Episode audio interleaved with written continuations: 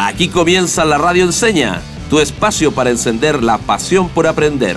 Un programa de Fundación Enseña Chile, más de 10 años transformando las salas de clases del país.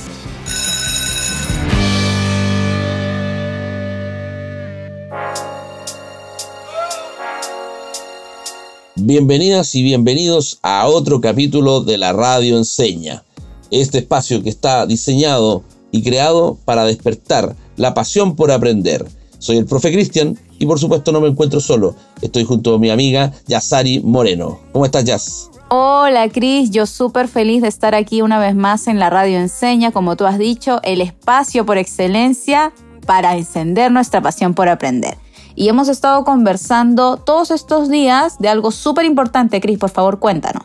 Claro, toda esta semana hemos estado revisando distintas experiencias de vida, eh, del impacto que tienen las habilidades digitales ¿sí? en la vida de nuestros invitados. Eh, y hoy en particular lo que haremos es un resumen de la semana, ¿cierto? Eh, donde lo que hicimos fue revisar experiencias personales, donde las habilidades digitales han resultado fundamentales. Genial, Cris. Entonces, cuéntanos, ¿cómo empezamos? Bueno, nuestra primera invitada nos trajo la mirada desde el Ministerio de Educación y sus proyectos que buscan desarrollar las habilidades digitales. Se trata de Catherine Rojas, profesora de Química y Biología y que hoy está a cargo de la línea de Ciudadanía Digital del área de innovación del Mineduc. Excelente, escuchemos entonces los mejores momentos de nuestra primera entrevista de la semana. Exacto. Mira, a propósito de lo que dice Jazz, quería preguntarte, eh, Katy, ¿qué significa eh, para el ministerio, para ti, el concepto de alfabetización digital? Y un ejemplo, ¿cómo podemos ver cómo se materializa esta alfabetización digital? Bueno, desde el ministerio eh, creemos que la alfabetización digital es uno de estos componentes de lo que llamamos la ciudadanía digital, que es como el concepto que queremos promover, ¿ya? Porque alfabetización digital entonces va a estar como dentro. Entendemos entonces la alfabetización digital como este desarrollo de capacidades que me van a permitir el uso de estas tecnologías de la comunicación y la información. Y creemos que eh, esas capacidades tienen que ser em, asociadas a un uso creativo, un uso seguro, responsable y participativo en la sociedad con esta alfabetización digital.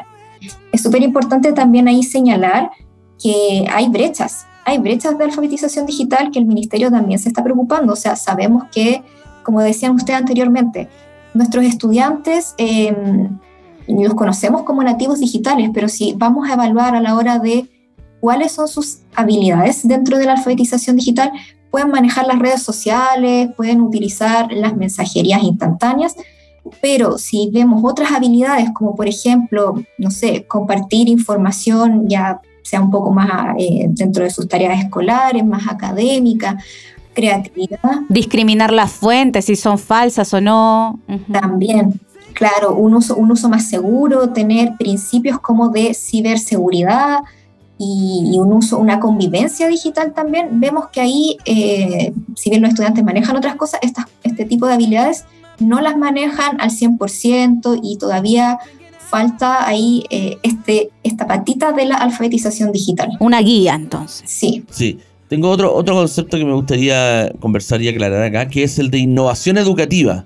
Y a propósito de cómo, cómo convergen de alguna forma eh, estos dos conceptos, alfabetización digital por un lado e innovación educativa. Sí, bueno, desde el Centro de Innovación, que innovación está en nuestro nombre, entendemos la innovación como un conjunto de iniciativas, acciones que buscan resolver un desafío o una problemática y que ojalá tengan una pertinencia local, es decir, a los territorios, a las comunidades educativas, y basado en, en un ambiente de trabajo colaborativo, que favorezca estas interacciones pedagógicas entre los estudiantes y, sus docentes y otros miembros de la comunidad.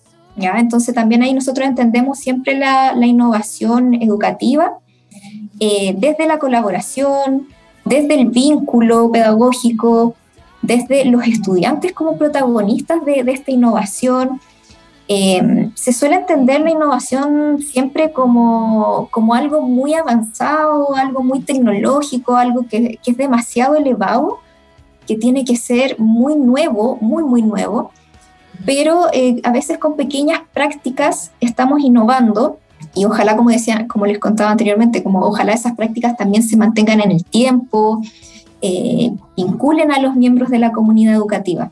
Claro, como tú mencionas, usualmente la innovación se ve em, muy lejana, como que incluso imposible de lograr si es que, por ejemplo, estamos en una escuela rural o en una escuela con pocos recursos, pero como tú dices, va desde el ingenio de procesar estos recursos y ponerlos en beneficio de los estudiantes con nuevas técnicas, con nuevas pedagogías, ¿no?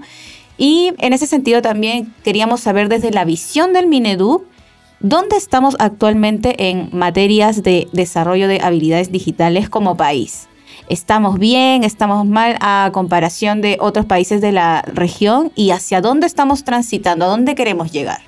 Sí, bueno, eh, Qué, buena pregunta, porque justo ahora también estamos eh, eh, con, un, con, un, estudio que se llama Kids Online, junto con la Universidad de Chile y la Universidad Católica. Eh, estamos haciendo ahí esta encuesta de estas habilidades digitales, de los usos de, de Internet y, y, de, y, de, redes entre los jóvenes, los niños, niñas y jóvenes. Así que ahí estamos viendo para tener una, una visión hoy, porque bueno, mucho también se dijo en pandemia, mucho se vio también en pandemia de este tema de las habilidades digitales, donde no, no solo los niños, pensando en los estudiantes, sino que vimos también a eh, los padres, las familias, los adultos enfrentar eh, esto de las habilidades digitales, porque tenían que, eh, viendo las clases online, conectándolos a, a, las plataformas, entregando las tareas por Classroom y otras plataformas. Entonces, desde la pandemia vimos que sí, hay, hay todavía falta eh, seguir trabajando estas habilidades digitales en, no solo, como decía, no solo en los niños, sino que también en todas las personas que, que están viviendo acá en la sociedad. Eh, así que eso, nosotros eh, hemos asistido también a otros seminarios, otros conversatorios, donde también vemos siempre eso, como que a nivel país hay un diagnóstico cuando hablamos de temas digitales que es que falta esta cultura. El otro día hablaban algo así como una higiene digital el cómo saber relacionarse en este ambiente digital. Y por eso también nosotros es que estamos promoviendo la ciudadanía digital. Porque sabemos que la tecnología está acá, está presente, eh, apoya mucho, muchas actividades nuestras cotidianas, va avanzando muy rápido, no se va a ir. Eh, si bien luego de la pandemia muchas cosas ya volvieron, por ejemplo, a lo presencial, los colegios ya no la mayoría no suele tener clases online. Sabemos que estos son recursos que eh, llegaron para quedarse, interacciones que llegaron para quedarse. Entonces es súper necesario seguir trabajando día a día en las habilidades digitales de, todos. Y en ese sentido, eh, creo que sí, que, que, es muy importante el tema de las habilidades digitales, como tú decías, el peso de un profesional que tenga esta habilidad frente a uno que no. Yo creo que en el futuro, en las profesiones del futuro, todas las profesiones van a necesitar, eh, incluso aquellas que pensamos en labores más sencillas, no, no ciencia, por ejemplo, pero yo creo que todas las labores van a necesitar un dominio de habilidades digitales, un dominio de las tecnologías. Em, dicen que en el futuro todos vamos a necesitar programar, porque claro, programar te da una apertura em, a obtener em, herramientas, algoritmos, cosas que no existen hoy. Entonces te da un abanico mucho más grande de posibilidades. Así que yo creo que es muy importante eh, que desarrollemos estas habilidades digitales hoy, que sigamos eh, promoviendo su desarrollo más allá de la escolaridad, eh, que sepamos desenvolvernos en este mundo digital es tan cambiante, como les decía, hoy día las cosas que podemos estar pensando, las amenazas de ciberseguridad o la forma en que nos comunicamos con el mundo digital. Interesante invitación la que nos dejaba Catherine, pero nos queda mucho más. Así es, Chris. ¿Te acuerdas de nuestro segundo invitado? Se llama igual que tú. Cierto, Jazz. Cristian, pero Antunes. Cristian Antunes es el encargado de preingeniería de la Universidad Católica y nos regaló una muy, pero muy interesante entrevista. Te invito a escuchar con atención. Creo que hay muchas cosas que al final eh, están relacionadas directamente con, con la eh, tecnología de la información y que no necesariamente son únicas o exclusivas de, de este ambiente profesional. Creo que hay que informarse y formarse desde edades tempranas para, para poder también tener un buen desempeño en, todo ámbito. Perfecto. Oye, tú mismo lo mencionaste a propósito de, la, de las redes sociales, ¿cierto? Eh, he estado viendo algunas algunas noticias de sobre el, futuro, sobre, de hecho, Volver al Futuro, la película también estuvo haciendo ruido. Eh, y por eso se me ocurrió a mí, como pregunta, hacerte viajar al siglo XXII y pensar en la ingeniería y la tecnología. ¿Estarán cada vez más cerca, más unidas? Es decir, no se puede dar ingeniería sin digitalización o tecnología. Eh, y en segundo lugar, voy a necesitar estas habilidades digitales también para desenvolverme en mi hogar, no solamente en el área profesional. Muy buena pregunta. Me, me encantaría poder ahí, al igual que en Volver al Futuro, de repente sacar cierta información de lo que se nos viene, pero yo creo que ciertamente algo que, que se va a ver eh, reflejado probablemente en los próximos años el cómo interactúan, no solamente la ingeniería, yo creo que aquí hay una cosa que, que es común a todas las disciplinas, de hecho, eh, el lugar donde trabajo, la Escuela de Ingeniería, eh, se busca mucho esto de potenciar justamente lo que se llama la interdisciplina, cómo conversa la ingeniería con la medicina, cómo conversa la ingeniería con el diseño, cómo entre ellas también pueden ir generando cada día mejores artefactos. Y ciertamente la tecnología yo creo que va a ser un factor central de nuestra vida en el, en el futuro. O sea, te lo pongo como ejemplo, yo creo que hace 50 años nadie imaginaba que los computadores, por ejemplo, iban a estar presentes o los teléfonos iban a estar presentes en nuestros bolsillos y hoy día es prácticamente imposible imaginarse un mundo en el que no tengamos nuestro celular al lado. O sea, uno sale de la casa sin el celular y, y le baja la angustia porque, porque ya lo que, que, está como parte de nuestro, de nuestro ADN y nuestra identidad. Entonces creo que, que se viene súper, súper fuerte ese, ese tema del futuro, pero como te decía antes, yo creo que es algo que va a tender naturalmente a ir conectando justamente con otras disciplinas. Ya, de hecho, aquí me voy a meter un poco en, mi parte formativa de la Escuela de Ingeniería. Yo estudié un, un major, que es una concentración de ramos de Ingeniería y de Diseño. Ya tuve ramos en la Facultad de Diseño, ahí en el campus Lo Cantador. Tuve ramos también de Ingeniería. Y creo que eh, a mí me encanta esa forma de ver que no solamente nosotros estudiamos una cosa súper encasillada y súper cuadrada, sino que en la medida que conversamos con otras disciplinas también nos nutrimos y podemos generar soluciones que finalmente van a impactar de mejor forma a los estudiantes. O sea, hoy día, por ejemplo, conseguir una aplicación sin que esté trabajando un diseñador, un psicólogo, que estén trabajando personas de distintas disciplinas, lo más probable es que quizá, por muy buen programador que yo sea, tenga una interfaz que no funcione, no se logre el objetivo que quiero. Entonces eh, es importante también eh, tratar de buscar esta integración de conocimientos y de disciplinas para, para poder lograr estos, estos resultados que, que queremos, que es obviamente, me imagino que la tecnología siempre tiene que estar puesta al servicio de, de la sociedad y, y, los bienes de la sociedad. Entonces, si no trabajamos todos juntos, no creo que lo logremos para ese bien. Excelente, es el, el trabajo colaborativo. Exactamente, exactamente. Oye, bueno, yo les comento aquí que trabajo en la Escuela de Ingeniería, pero trabajo en un área nueva que se creó el año pasado, en, en octubre, que se llama Preingeniería que justamente trata de acercar estos conocimientos del área STEM, del área de la ciencia, la tecnología, la ingeniería y las matemáticas, a la comunidad escolar. Entonces, ver cómo se hace presente esto en la sala de clases con los profesores y también cómo los estudiantes pueden acceder a conocimientos que muchas veces las universidades no hemos sabido bajar directamente a las salas de clases. Entonces, eh, para ella, a lo concreto, nosotros tenemos varias iniciativas que venimos desarrollando desde un tiempo. El área de ingeniería y diseño en la universidad, que se llama TILAB, hace ya yo creo que son eh, siete años que viene desarrollando lo que son escuelas se llaman escuelas tecnológicas de invierno y verano donde en una semana estudiantes vienen e interactúan físicamente con artefactos que son construidos acá en la universidad en el, en el Fab Lab de la universidad y ellos eh, aprenden un poco de cómo la programación cómo la fabricación digital elementos impresión 3D eh, a través de cortadoras láser también pueden ser fabricados para que ellos armen sus propios juguetes. No sé hace un par de sesiones hicieron el juego Snake, ese que está en los celulares Nokia antiguos, ellos lo hicieron a través de un Arduino, por ejemplo, y se llevaban un kit para la casa donde lo armaron ellos por su cuenta, nosotros lo llevamos con la programación, pero podían jugar Snake en su casa, viendo al final que esta interacción tecnológica, en vez de meterse, por ejemplo, al computador y buscarlo, pasaron por el proceso de fabricación, vieron cómo las distintas especies interactuaban y cómo también pueden entretenerse en la casa. Ese es uno de los ejemplos que tenemos hace bastante tiempo. Y en el último año, en, acá en, en preingeniería también, eh, empezamos con eh, algo en alianza también con otras facultades. No, esto no hablo solamente de ingeniería, queremos hacerlo a nivel institucional.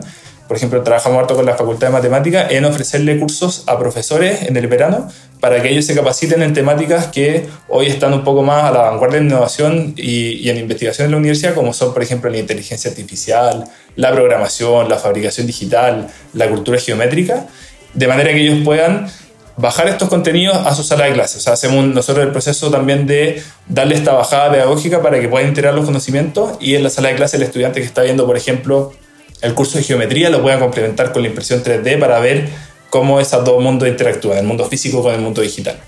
Y para los escolares también tenemos eh, en el verano y en el invierno hemos lanzado propuestas de talleres para que ellos también, por ejemplo, el que no en la sala de clases no, no tiene esa posibilidad de, de trabajar con la inteligencia artificial o con la programación, puedan acceder aquí a la universidad a clases gratuitas durante el verano y el invierno y conozcan esta, estas temáticas, fabriquen sus propios elementos, se lo lleven a la casa y así también se pueden seguir interesando por esta, por esta área, el área STEM que nosotros le llamamos.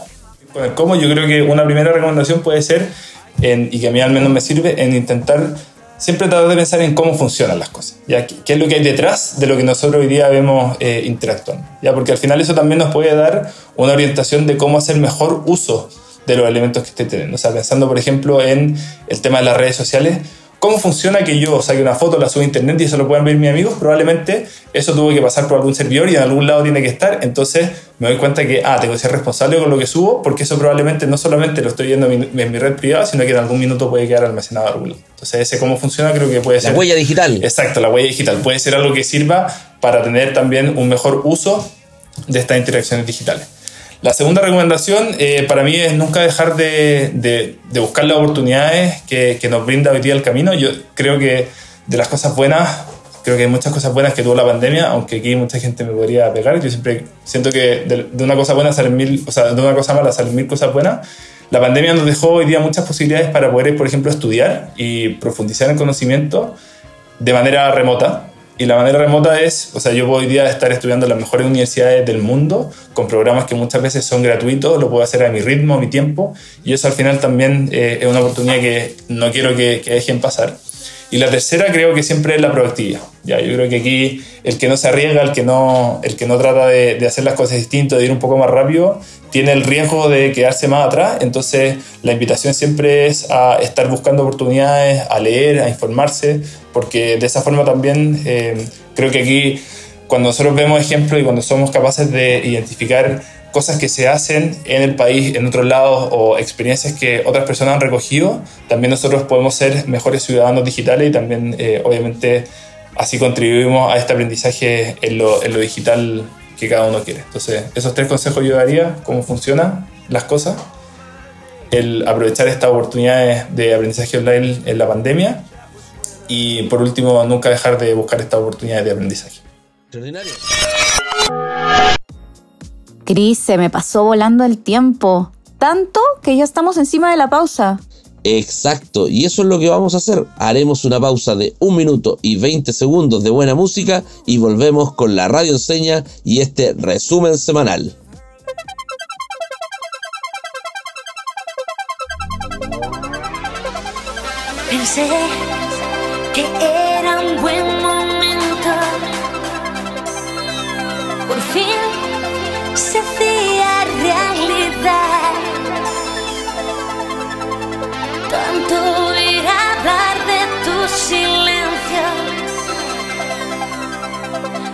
Dicen que te arrastra como el mar. Llené de libros mi Y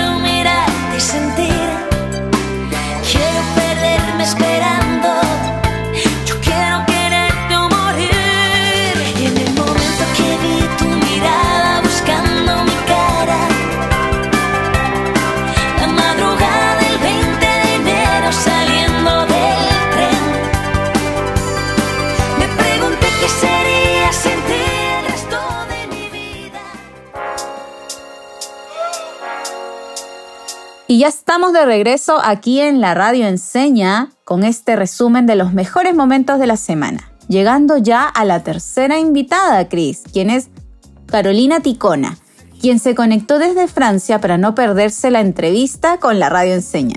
Ella está allá por trabajo y porque un francés le robó el corazón. Y trabaja en LIRMI, una EdTech que apoya a los colegios especialmente con herramientas de planificación. Oye, qué completa descripción, Jazz. No queda otra opción que escuchar lo mejor de la entrevista a Carolina Ticona. Sí, ahí es complejo porque efectivamente mis estudiantes eran nativos digitales, o sea, nacieron con todo ya en el boom tecnológico, a diferencia de otros que nacimos en una época anterior. Eh, y efectivamente para ellos era muy fácil muchas cosas. Pero en, términos de habilidades, ya un poco de un nivel más avanzado, podemos decir un nivel 2, era distinto, porque ahí tenemos que considerar no solo el nivel usuario, sino que también tenemos que eh, ver cómo, cómo comprenden la tecnología, cómo hacen parte de la tecnología, pero la hacen parte de una forma que permita mejorar su calidad de vida, que les permita utilizarla. En el fondo eh, potenciando las distintas herramientas que tienen. Y eso no necesariamente estaba tan bien desarrollado, porque es algo de lo que todavía nos estamos haciendo cargo como sociedad. Entonces ahí se, eh, desde el aula podemos notar el impacto que podemos tener si es que trabajamos el desarrollo de estas habilidades. Claro, entonces digamos que se ejerce un guiado, un acompañamiento, ¿no? Para poder saber diferenciar los pros y los contras de la tecnología, ¿no? Y cómo vamos desarrollando esas habilidades digitales en el aula. Mira, Carolina, tú has trabajado en el Centro de Modelamiento Matemático, que Cris ya mencionó que conoce, pero yo no. Me suena complejo. Por favor, ¿podrías contarnos un poquito más de qué trata, cómo llegaste a trabajar ahí y qué habilidades digitales se necesitan para ser parte? Mira, el Centro de Modelamiento Matemático en el fondo es un, un centro de investigación que se encuentra en Buchef, en la Universidad de Chile, y que tiene distintas áreas de desarrollo. En el fondo tiene un área enfocada al modelamiento matemático orientado al desarrollo de, eh, no sé, análisis de datos, de minería, de mm, salud. Y dentro de esta, que son seis áreas distintas, una de ellas es la educación matemática. Entonces, en este, eh, en este submundo de la educación matemática dentro del Centro de Modelamiento Matemático, lo que hacíamos nosotros era generar distintas herramientas que permitieran eh, apoyar tanto profesores como estudiantes a mejorar el aprendizaje de esta disciplina. Y lo hacíamos utilizando tecnología y ejercían, digamos, un poquito eh, técnicas innovadoras, ¿no? Para poder, digamos, despertar ese lado de la pasión por aprender que también nos convoca aquí en la radio enseña, que es lo que queremos.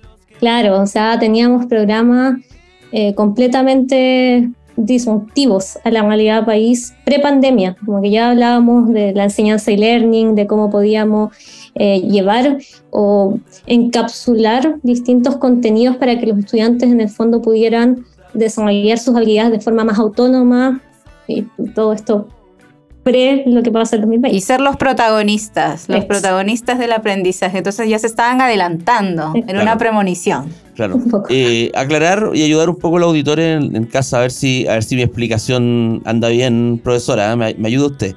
Eh, que el modelamiento matemático básicamente se trata de que muchas de las cosas que nosotros hacemos en la vida se pueden llevar a un modelo matemático, a una, se llama función matemática, hablemos como de una fórmula, donde de alguna manera yo lo reemplazo valores de variables y obtengo un resultado. Por lo tanto, me permite de alguna forma anticiparme a lo que, a lo que podría pasar.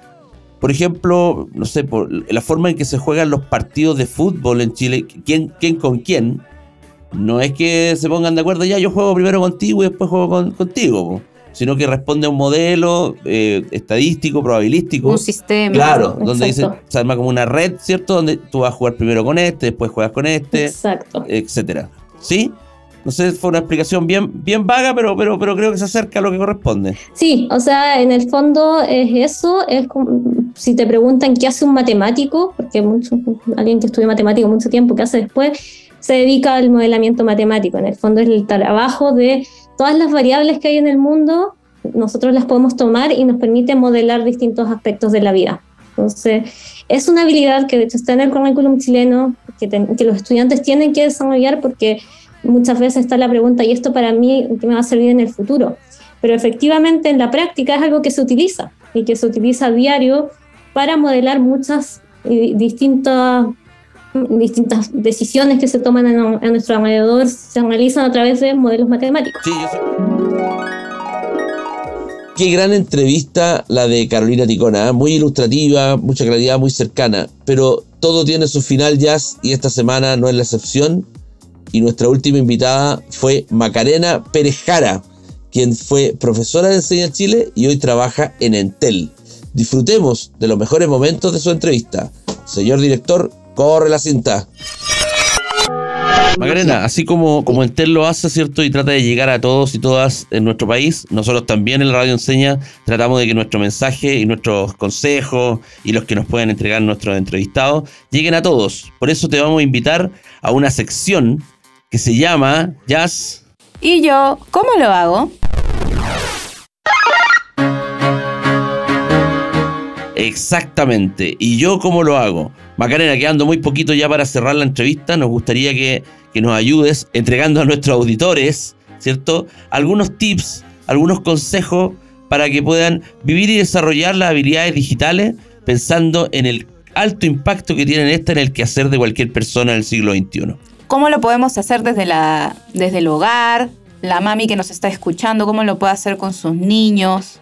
Mira, yo creo que en el tema de los que tienen más, yo no tengo niños, por tanto es lo que he podido ver de mis amistades, pero creo que es súper importante desde muy chiquititos sentarse con ellos, entender qué es lo que consumen en, en redes sociales, en la televisión, en todas partes, para entender dónde van sus gustos y siempre hablarles de, de los peligros que puede llegar a tener esto, de que estén muy conscientes de levantarse estas alertas, no estar encima tampoco y estarles revisando todo, pero sí, sí conversarles de manera muy responsable y también uno informarse. Yo creo que eh, hoy en día la información está disponible. El tema está en salir a buscarla y poder entender, y si alguien quiere de repente dar un pasito más allá y poder entender cómo funciona, hoy en día está lleno de tutoriales, está lleno de fundaciones, ya que generan eh, programas donde te enseñan proceso de digitalización. Entonces, es cosa de sentarse un ratito. Hay programas que son, eh, como dije, fundaciones. Yo me imagino que, que, de parte del gobierno también hay ciertos programas que te ayudan a digitalizarte. Las municipalidades también tienen programas que te ayudan. Entonces, en el fondo, yo creo que esto es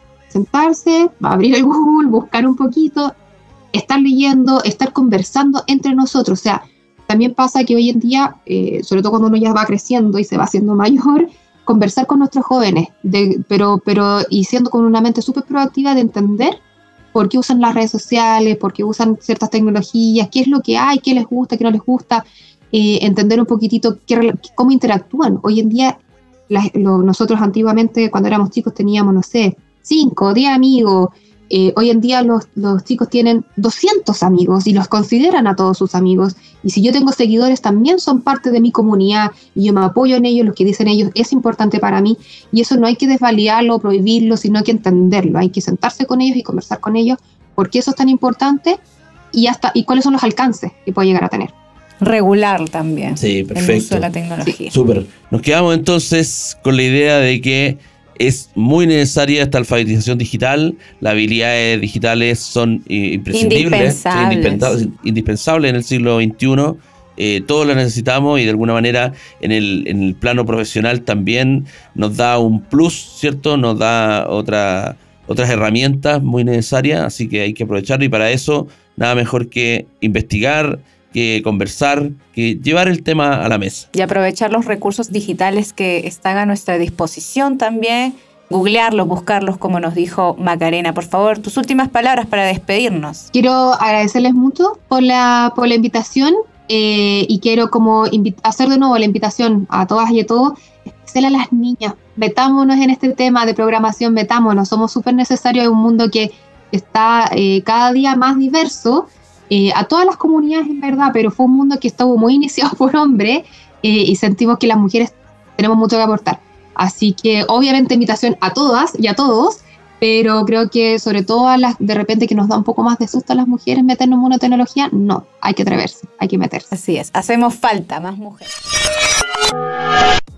Y así es como terminamos otro interesante capítulo de la radio enseña. Agradecemos su preferencia y los saludamos diciendo, disfruta, aprendiendo, y aprende disfrutando.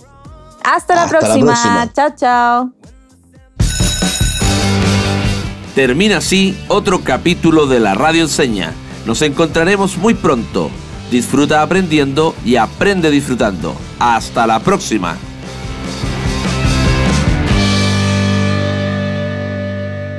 Síguenos en Instagram y en TikTok como arroba la radio con N, no con ñ.